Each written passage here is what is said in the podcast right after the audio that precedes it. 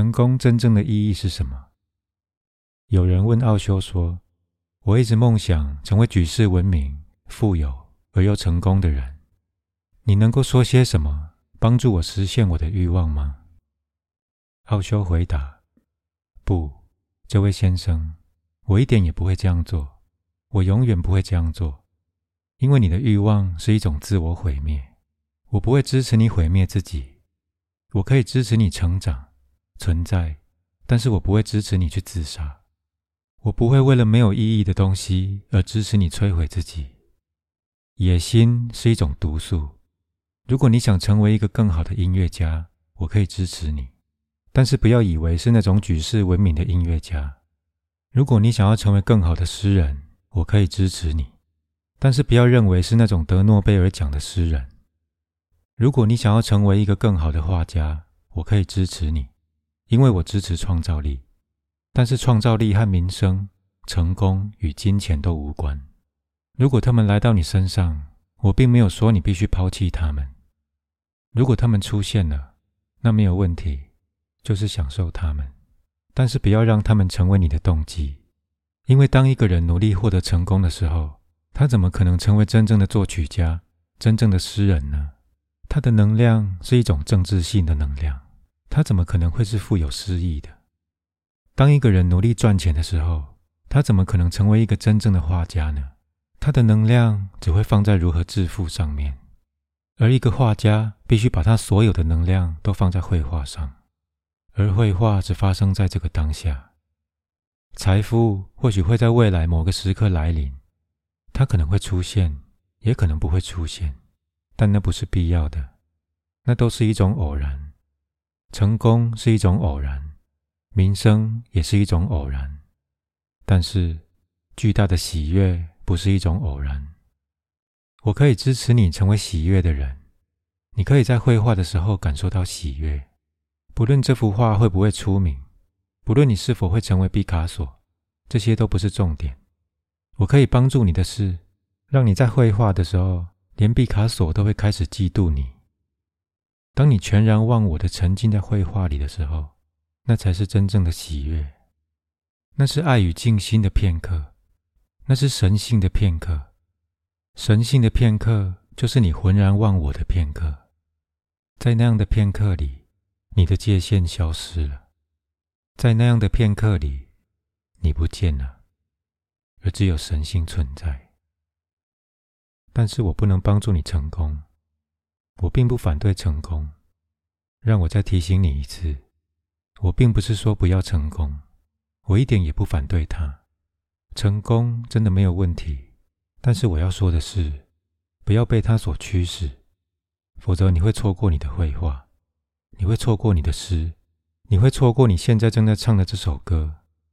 然后当成功来临的时候，你只会感到空虚，因为没有人能够因为成功而感到满足。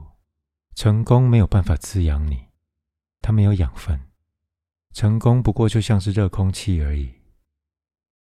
奥修说：“前几天晚上，我正在读一本书，一本关于英国现代小说家萨默塞特·毛姆的《毛姆语录》。这本书是毛姆的侄子罗宾·毛姆所写的。萨默塞特·毛姆在他当时的年代是最有名、最成功，也是最富有的人。”但是这个回忆录揭露了一些事情。罗宾·毛姆是这样描述他那出名又成功的叔叔：当毛姆在世的时候，他绝对是最有名的作家。而最可悲的是，他对我说：“你知道我就要死了，而我一点也不喜欢这个想法。”而当他九十一岁，他说：“我是一个很老的家伙，但是活到这把年纪。”并没有能够让我更从容的面对死亡。毛姆很有钱，而且举世闻名。即使他很多年没再写出半个字，但是他九十一岁的时候还能够持续赚入大量的金钱。书的版税和书迷的信件仍然从世界各地涌入。毛姆的侄子接着写道：“我问他，你生命中最快乐的记忆是什么？他说，我根本想不起来任何一个片刻。”我环顾客厅四周，到处都是珍贵的家具、画作，还有艺术品。这些都是因为他的成功而获得的。他的别墅还有其中那令人惊叹的花园，坐落在地中海边一个绝美的地方，价值六十万英镑。而且他还有十一个仆人，但是他并不快乐。他说：“你知道的，如果我死了，他们会从我身上拿走一切，每一棵树木，整栋房子，每一样家具，我甚至连一张桌子都带不走。”他非常的伤心。而且他在颤抖着。他沉默了一阵子，然后说：“我这一辈子是彻头彻底的失败了。我希望我从来没有写下任何一个字。他有为我带来什么吗？我的人生失败了，现在要改变也太晚了。”然后泪水开始出现在他的眼里。成功能够为你带来什么呢？现在毛姆这个人白活了，他活了九十一岁。他应该是个满足的人，心满意足。但是成功所能带来的只有如此，财富所能够带来的只有如此，一栋巨大别墅与仆人所能够带来的也仅仅如此。当人生盖棺论定的时候，名誉和声望都不重要了。在生命最终结算的时候，唯一重要的是你如何活出生命中的每一个片刻。它是喜悦的吗？它是庆祝的吗？你会因为小事而感到幸福快乐吗？你洗澡的时候、泡茶的时候、拖地板、在花园中闲逛、种树、和朋友聊天、静静的坐在你爱人的身边，或是看着月亮，或是倾听鸟叫的声音，在这些片刻里，你感到快乐吗？每一个片刻是否都蜕变成灿烂的幸福？每一个片刻是否都散发着喜悦的光芒？这才是真正重要的。你问我是否可以帮助你实现你的欲望？不，完全不，因为那样的欲望是你的敌人，他会摧毁你。迟早有一天，你会在挫折中哭泣，然后说着：“现在要改变已经太迟了，太晚了。”但现在还不算太晚，你还可以做一些事情。你可以从根本的地方改变你的生活。我可以支持你去经历炼金术一般的改变，但是我不能保证给你世俗价值观里的任何东西。我能够保证的是内心世界里的成功。我可以让你富裕，像诸佛一样的富裕。只有成佛的人才是富裕的。那些身边只有世俗之物的人。并不是真正的富有，他们其实是贫穷的。他们的富裕是一种自欺欺人，内在深处他们是个乞丐。他们不是真正的国王。有一次，佛陀来到一个城市，这个国王犹豫着是否要去迎接他。他的首相说：“如果你不去迎接他，就让我辞职，我不会再为你服务了。”国王说：“为什么？”因为他是一位不可或缺的首相，没有他，国王一定会不知所措。他是国王权力中心真正的关键人物，所以国王问：“为什么呢？你为什么这么坚持？为什么要我去迎接一个乞丐？”这位年老的首相说：“你才是乞丐，而他是国王，这就是原因。你需要去迎接他，否则你不值得我为你服务。”国王不得不去，所以他很勉强的去了。然而，当他见过佛陀回来之后，他双手碰触这个年老首相的双脚，向他说：“你是对的，他才是国王，而我是一个乞丐。”生命是很奇特的，有时候国王是乞丐，而乞丐却是国王。不要被这些外表所欺骗，向内看。当心带着喜悦而脉动的时候，它是富足的；当心与道、与自然、与生命的终极法则和谐一致的时候，它是富足的。当你落入整体的和谐里，心就是富足的。这是有史以来唯一的富裕。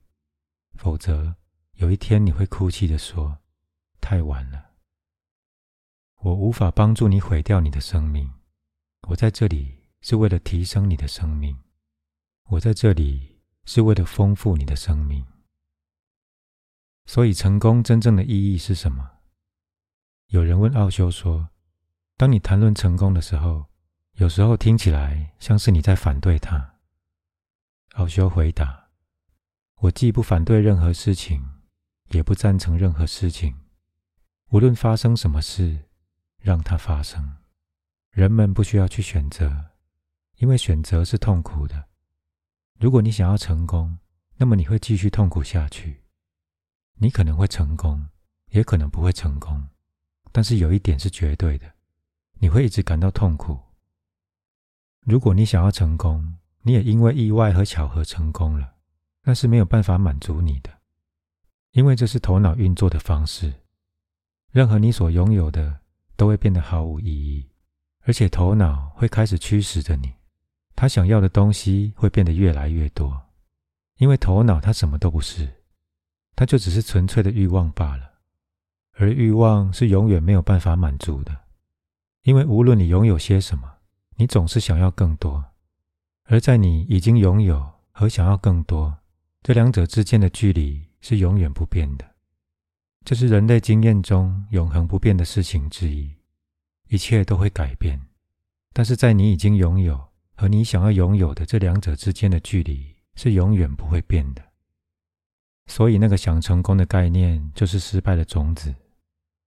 爱因斯坦说：“时间的速度永远保持不变，这是唯一的常数。”而佛陀则说，头脑的速度保持不变。事实上，头脑和时间并不是两回事，它们是相同的，它们是同一个东西的两个名称。所以，如果你想成功，你或许会成功，但是你不会感到满足。但如果你不会因此而感到满足的话，那成功有什么意义呢？你或许会成功，但那只是一个偶然的意外。而你失败的可能性则更大，因为不是只有你一个人在追逐成功，还有数以百万的人在追逐成功。一个拥有六亿人口的国家，只有一个人可以成为总理，但是六亿个人都想要成为总统或总理，只有一个人会成功，其他所有人都会失败。就数学而言，你失败的可能性更大，失败似乎比成功更为明确。如果你失败了，你会感到灰心，你的人生似乎完全浪费掉了。如果你成功了，你永远不会真的成功；而如果你失败了，你就是失败了。这整个游戏就是如此。你说你认为我反对成功？不，我不反对，因为如果你反对成功，那么你又有了另外一个关于成功的想法，那就是如何放弃这个想要成功的愚蠢行为。这么一来，你又会有另一个想法，这又是另外一个距离，另外一个欲望。其实，这就是让人们进入修道院或成为和尚的原因，因为他们反对成功，因为他们想要摆脱这个竞争的世界，他们想要逃离这一切，好让他们不会经历到挑衅，也不会有诱惑，他们可以休息在自己的内在，所以他们试着不去渴求成功。但这也是一种欲望。他们现在有的是一个灵性上的成功概念：如何成功的成佛，如何成功的成为基督。再一次，这也是一个想法，这也是一个欲望，它有着一定的距离。所以，这整个游戏又再度开始。我不反对成功，这就是为什么我在这个城市里，否则我也会逃离。我不赞成，也不反对成功。我会说，让你自己就像是浮木一样，不管发生什么事，就让它发生，不要做出你的选择。无论迎面而来的是什么，欢迎它。有时候来的是白天，有时候来的是黑夜，有时候来的是幸福，有时候来的是不快乐。你就是不做选择，单纯的接受。所有一切的发生，这就是我所说的灵性品质，这就是我所说的宗教意识。他既不赞成，也不反对，因为如果你赞成的话，你迟早会反对他。而如果你反对的话，你迟早会赞成他。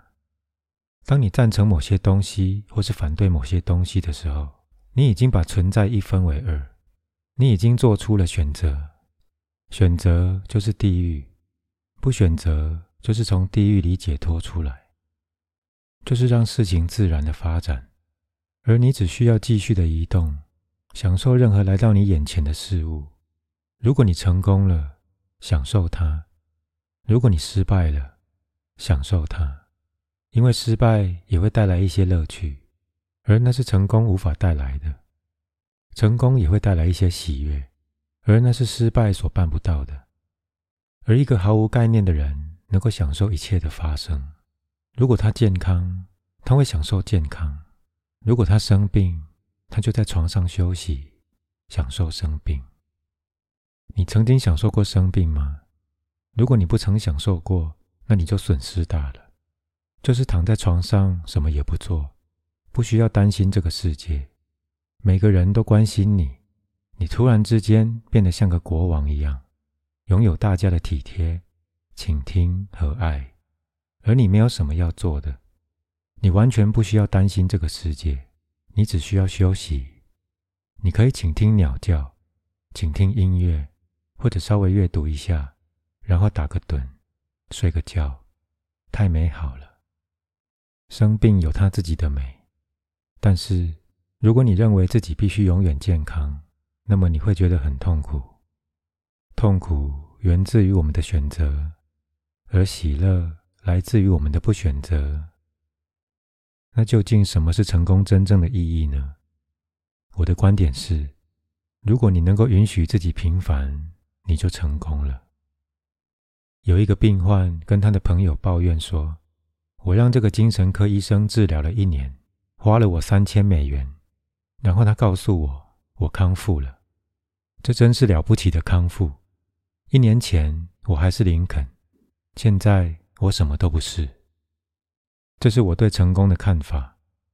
当一个平凡人，你不需要成为林肯，你不需要成为希特勒，就是当一个平凡的普通人。”那么，生命对你而言会是无比的喜悦，就是让自己是单纯的，不要给自己制造复杂的事物，不要创造出所求，不论事情如何发生，把它当成礼物一样的接受，同时乐在其中。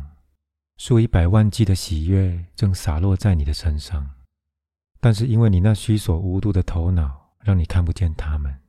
你的头脑是如此迫切的想要成功。他想要你成为某个特别的重要人物，结果你错过了所有身旁的光辉。所以，如果你能够允许自己平凡，你就成功了。让自己平凡就是非凡，让自己单纯就是回归自己的家。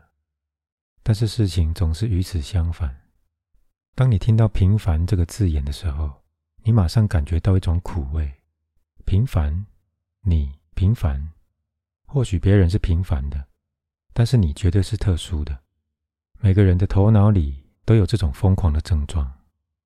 针对这一点，阿拉伯人有一个笑话。他们说，当神创造人的时候，他会在每个人的耳边悄悄地说：“我从来不曾创造出像你这样的男人，或是像你这样的女人。你是特别的，所有其他人都是普通人。”他持续的和人们开着这个玩笑，因此每个人来到这个世界上的时候，都带着这些鬼扯话。我是特别的，连神都说我是特别的，所以我必然是独一无二的。你可能嘴巴上不会这么说，因为你认为这些平庸的人没有办法理解。不然为什么要说呢？没有必要再说些什么。为什么要给自己制造麻烦呢？但是你自己知道。而且你非常确信这一点，所以每个人都面临同样的处境。神不只是对你开了这个玩笑，他也对每个人开了同样的玩笑。或许他现在已经不再自己这么做，而是让电脑程式重复对每个人播放相同的句子。平凡这个字眼有着极重大的意义，如何诠释这个字眼，完全取决于你。不过那是因人而定。如果你能够了解，树木是平凡的，鸟儿是平凡的，云朵是平凡的，星辰是平凡的。这份平凡，就是他们不会变得神经质的原因。这份平凡，就是他们不需要心理医生的原因。他们很健康，充满了能量与生命力。